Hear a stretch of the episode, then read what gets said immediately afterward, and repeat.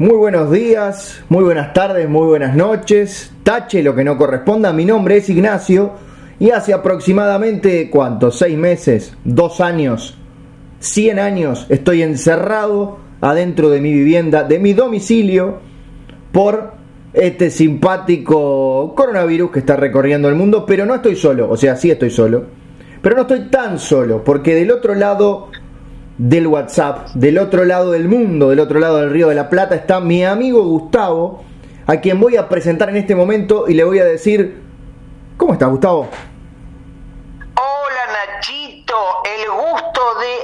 Escucharte a través de este milagro de la comunicación. Hoy haciendo, arrancando este nuevo programa dedicado a los más pequeños, a los más petizos, a esas criaturas llamadas niños y niñas, esa gente incompleta, esa gente que en el futuro serán delincuentes, ministros de economía, abogados y todo tipo de monstruosidades más. Así que bien, Nachito, atravesando y encerrado, como estamos prácticamente todos los seres del planeta Tierra. Tú lo has dicho en este espacio, sabemos que los niños también están encerrados hace mucho tiempo y que necesitan espacios de diversión y también espacios para compartir, por ejemplo, con sus padres, madres, tutores. Y por eso llegó Sonido Gelatina que propone un encuentro ocasional en donde nosotros hablaremos de temáticas que nos importan a nosotros, que les importan a los niños, que les importan a las jirafas albinas y también que les importan a las montañas con una choza encima y dentro de la choza un señor que dice frases como esta. Bienvenidos a casa. Bienvenido Gustavo a Sonido Gelatina.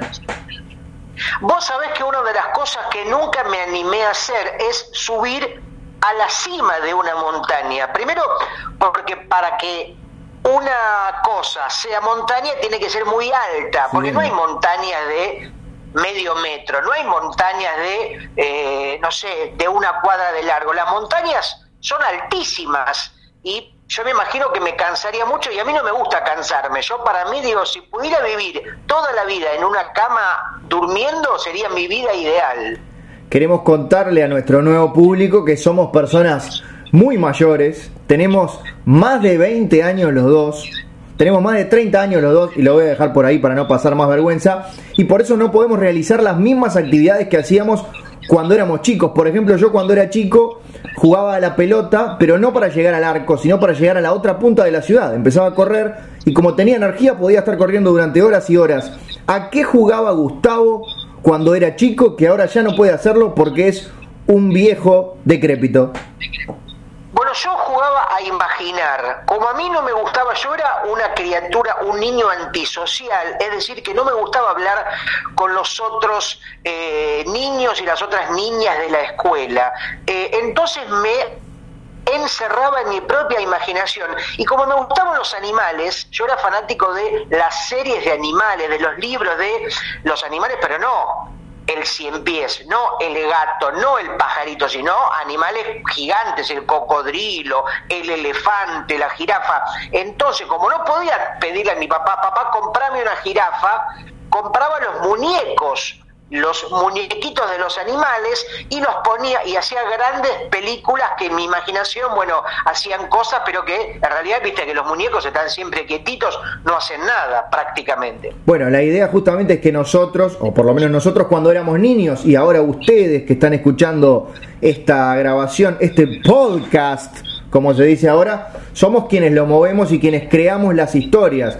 Yo, por ejemplo, creaba historias con mis muñecos, que voy a decir una curiosidad, porque yo me encuentro en Uruguay y Gustavo se encuentra en Argentina. Nosotros a los muñecos, a esa figura de acción, en Uruguay les decíamos macaquitos.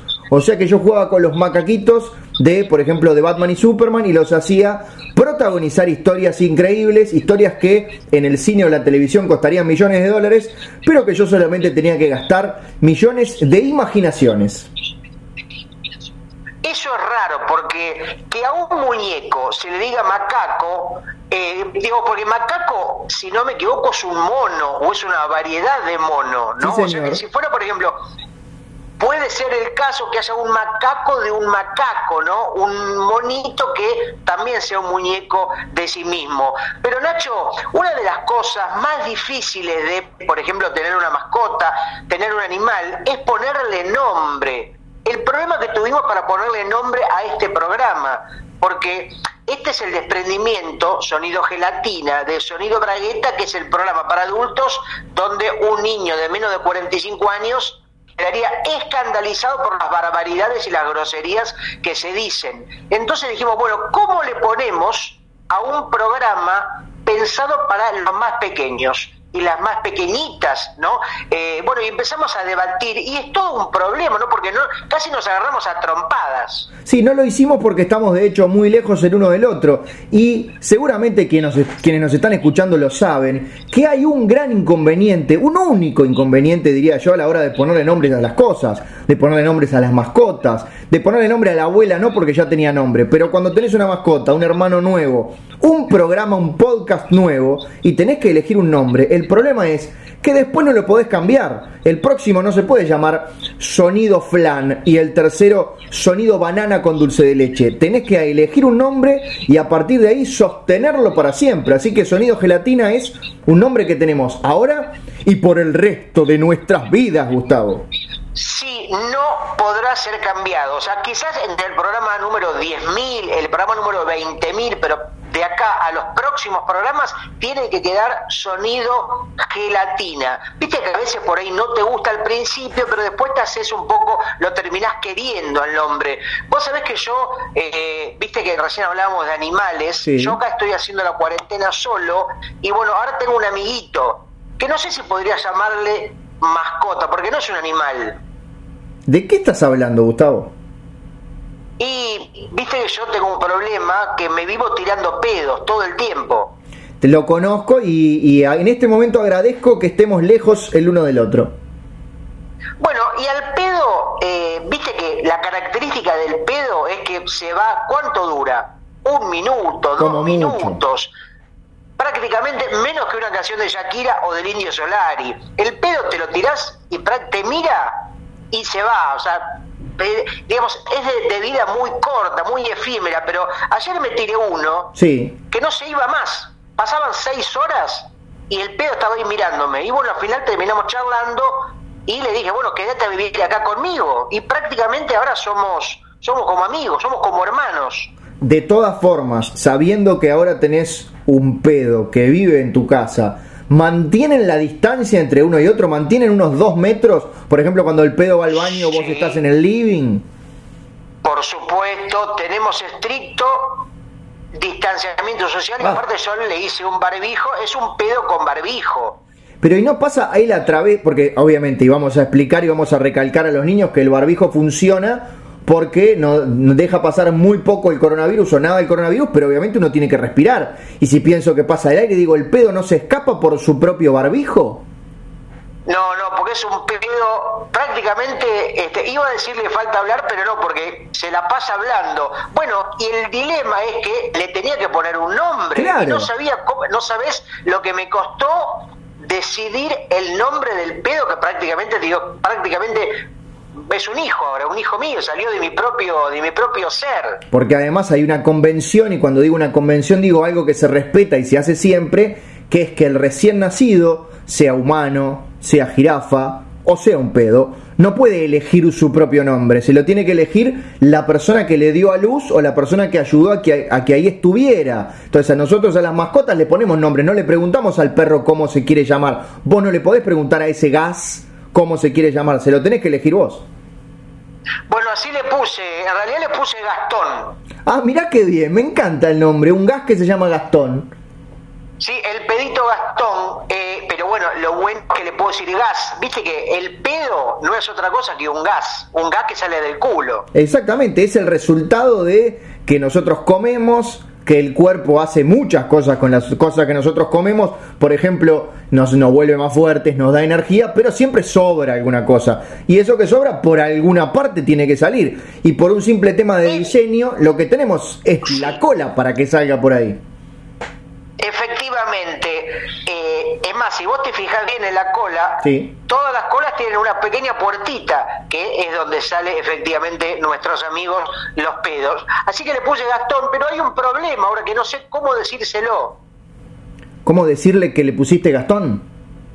No, eso ya sabe y le gustó, le pareció espectacular. Ah, está bien. muy contento con su nombre. No, no, con el olor que está teniendo, te digo, arrancó con un olor tranquilo, pero se va es como que se va pudriendo cada hora, ya te digo, no lo soporto más. Claro, ahí estamos en el, en el dilema de toda la eternidad, no solamente de los niños, de los grandes, de toda la especie humana, que es cuando la persona de al lado está haciendo algo que no te gusta y vos, ¿cómo se lo decís sin, sin enojarlo? ¿Cómo lográs hablar con esa persona y razonar con esa persona y decirle, che, bueno, eh, me caes muy bien, tenemos grandes conversaciones, te puse nombre, pero el olor capaz que no es el mejor para mí? Como decirle a un perro que no ladre, Claro. es como decirle a un gato que no maulle, es como decirle a un elefante que no elefanta, o a una oveja que no eh, oveja, no sé, al que, digamos, es como prácticamente decirle que no sea él mismo. es eh, su naturaleza. Es como no decirle, a, como decirle a un mapache que no se tire en paracaídas si es lo que más le gusta hacer en el mundo. Ah, no sabía que los mapaches se tiraban en paracaídas. Claro, ¿no viste que tiene el antifaz ese que tiene? En realidad no es de nacimiento, es de tanto ponerse los lentes para tirarse en paracaídas que le va como ensuciando la piel y le deja como un antifaz negro.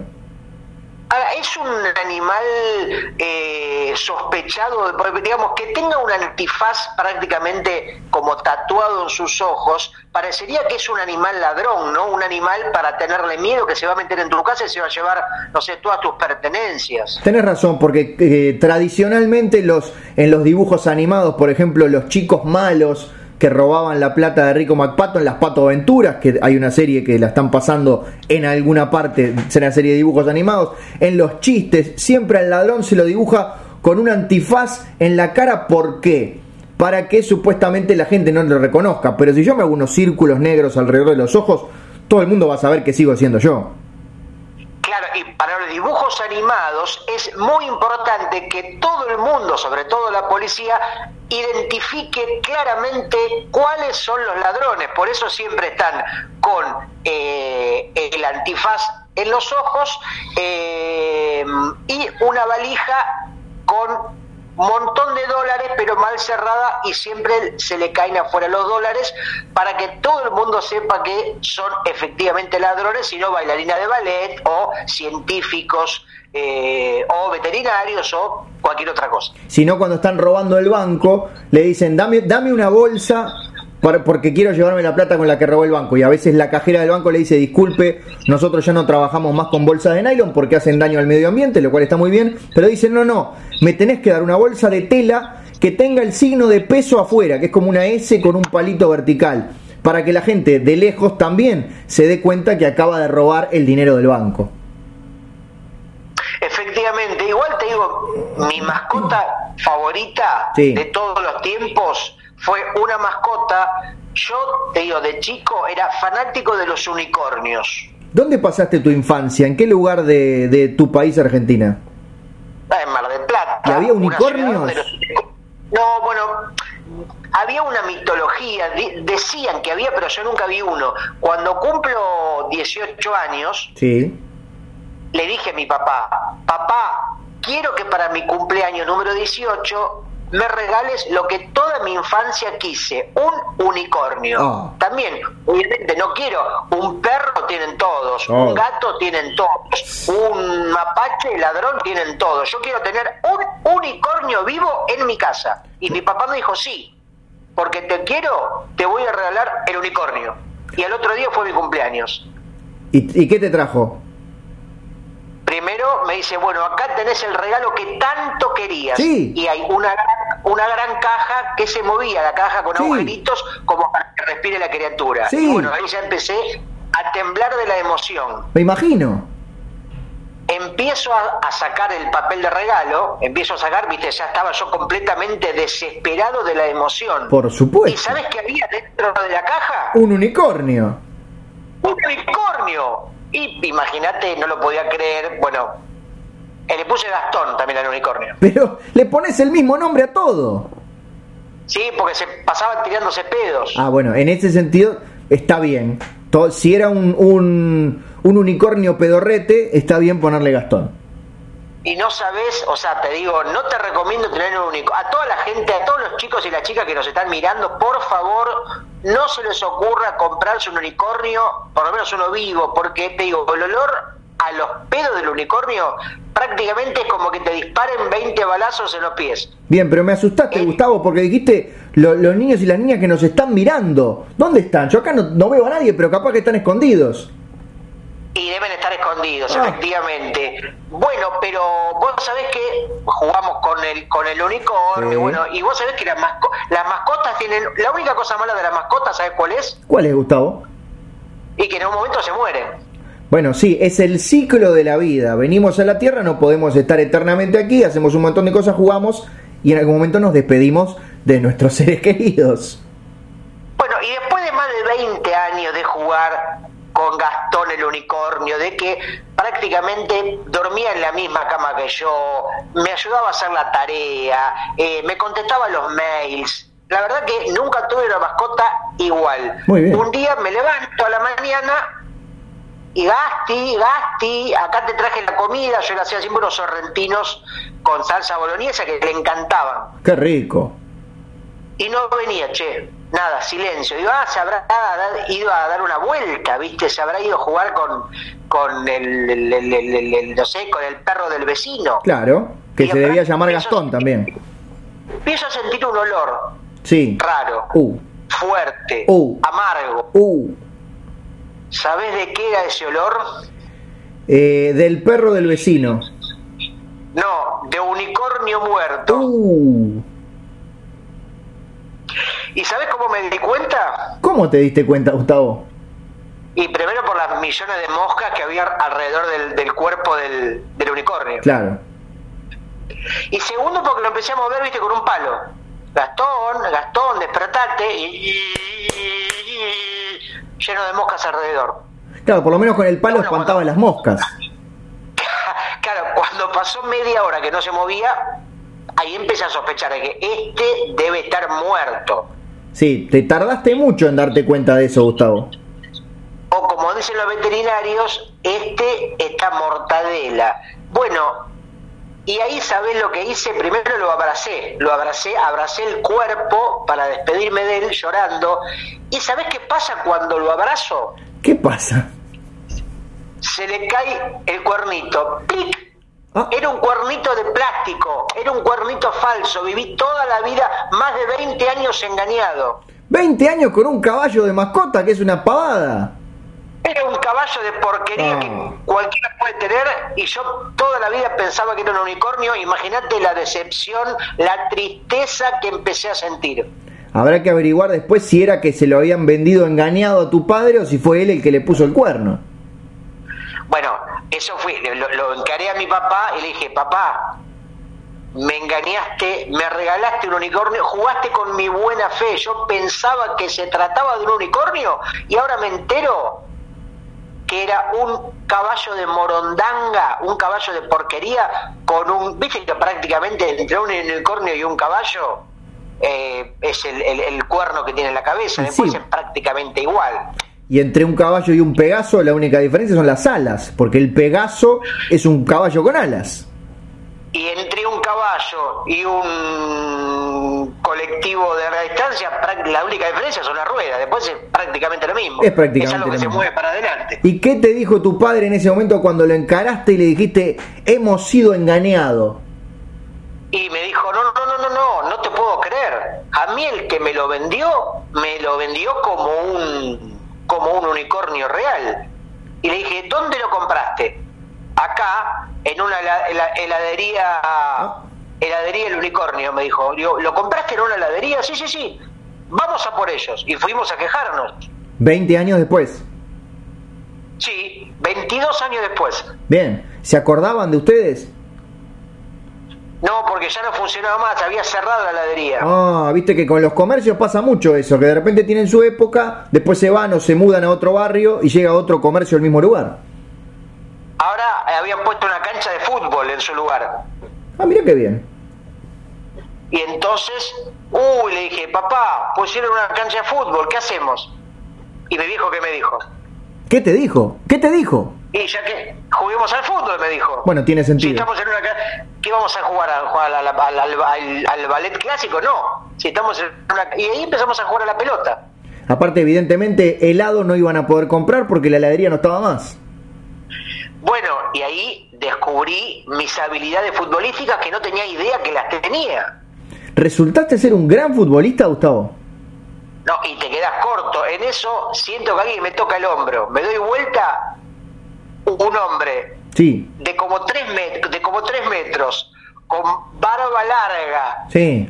en, ca- en camisón y con chancleta. Le digo, Dios. ¿Y sí? No, me dice, no, no, no, soy el director técnico del Barcelona Fútbol Club. ¿Y medía tres metros el director técnico del Barcelona? Por exageré, ponerle dos metros y medio, pero era muy alto. Y, y me dice, mira, te estuve mirando y la verdad estoy enloquecido con lo bien que jugás. Y justo se acaba de acaba de tener un accidente mortal eh, Lionel Messi. ¡No! Me dice, está eh, se le cayó un meteorito en la cabeza y está prácticamente en coma, no puede ni hablar, me- mucho menos jugar a la pelota. Y pasa mucho eso, hay que tener cuidado con los meteoritos si estás en Barcelona.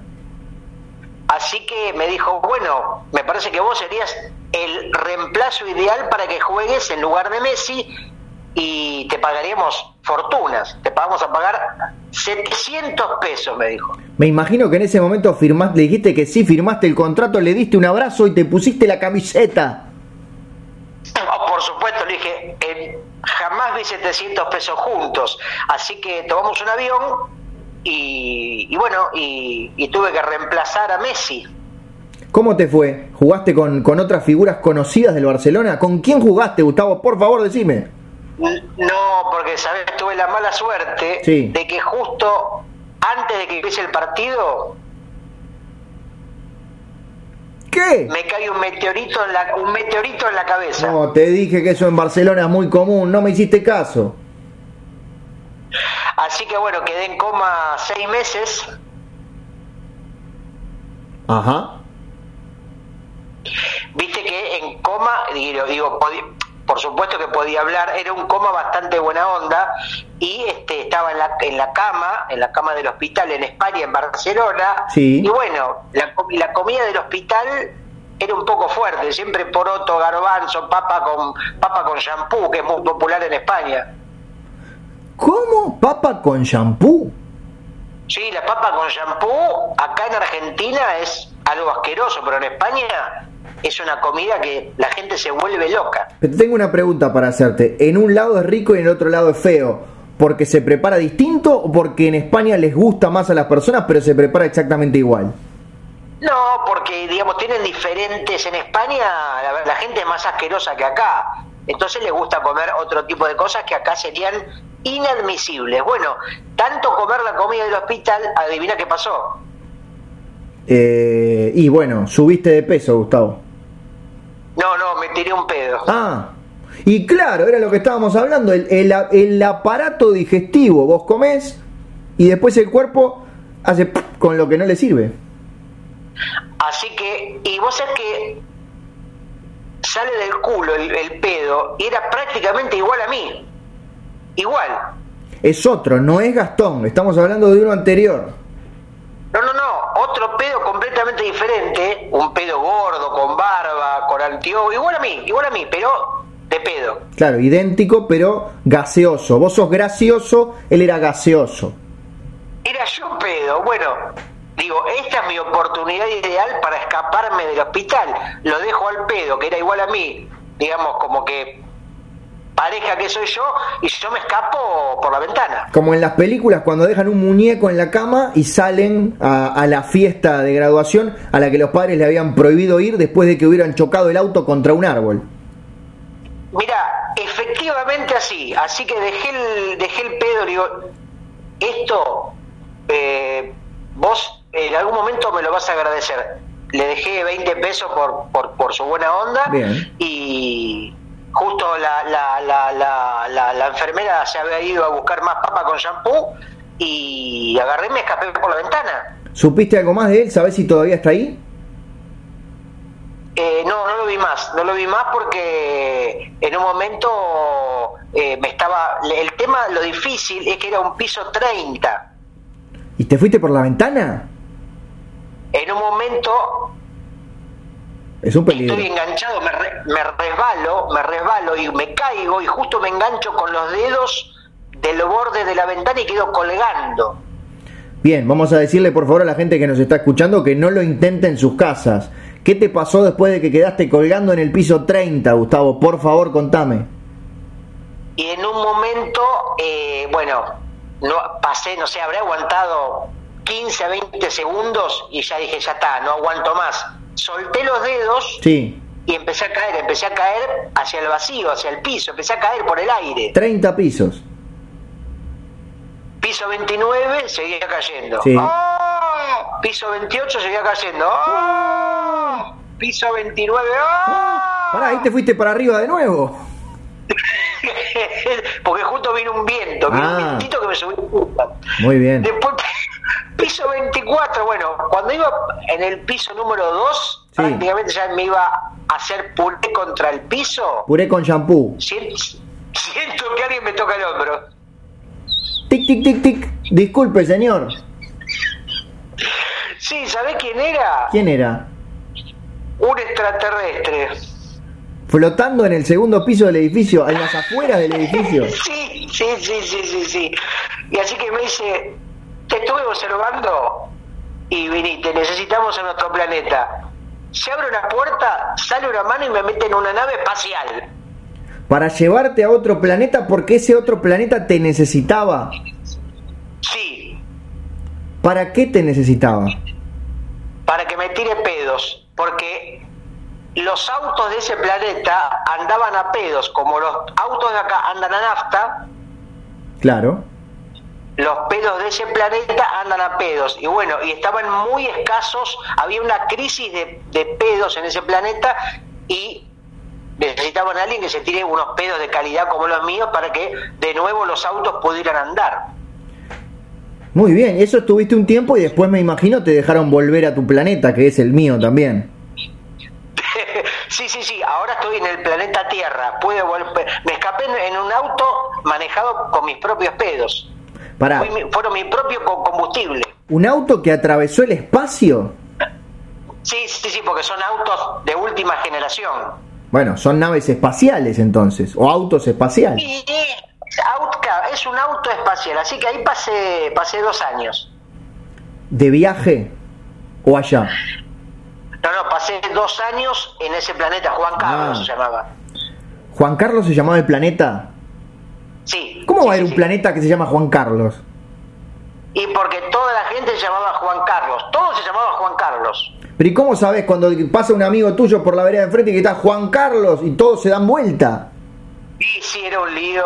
Me imagino. Aparte, por ejemplo, vos ibas a pedir una, no sé, por ejemplo, una gaseosa con, con papas fritas y Sí. era un Juan Carlos con Juan Carlos. No, ¿todo se llamaba Juan Carlos? Todo. Por ejemplo, te ibas a atar las zapatillas y te ataban los Juan Carlos. Claro. Ibas al cine, no sé, voy al cine a ver Terminator 2. Ibas a Juan Carlos a ver Juan Carlos 2. Eh, es muy complicado eso.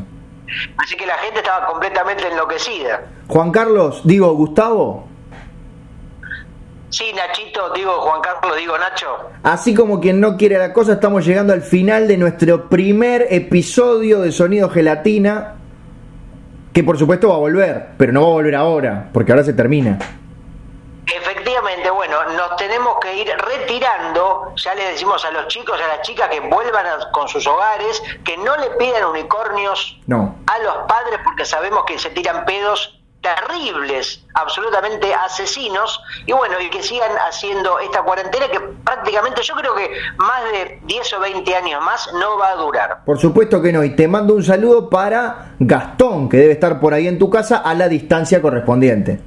Sí, espero que para el podcast número 2 Gastón o se, o se muera, o se escape, o se vaya, o, deje de tener estos pedos tan olorosos porque prácticamente estoy desesperado, o sea, no sé qué hacer. Menos mal que el podcast no tiene olor. Exactamente, y eso, si se va, si se queda, si huele o no, lo sabremos en el próximo episodio. Te mando un abrazo muy grande, Gustavo, y a todos ustedes que están del otro lado del podcast. Gracias Nachito, esto fue el capítulo 1 de Sonido Gelatina que termina así. Chao.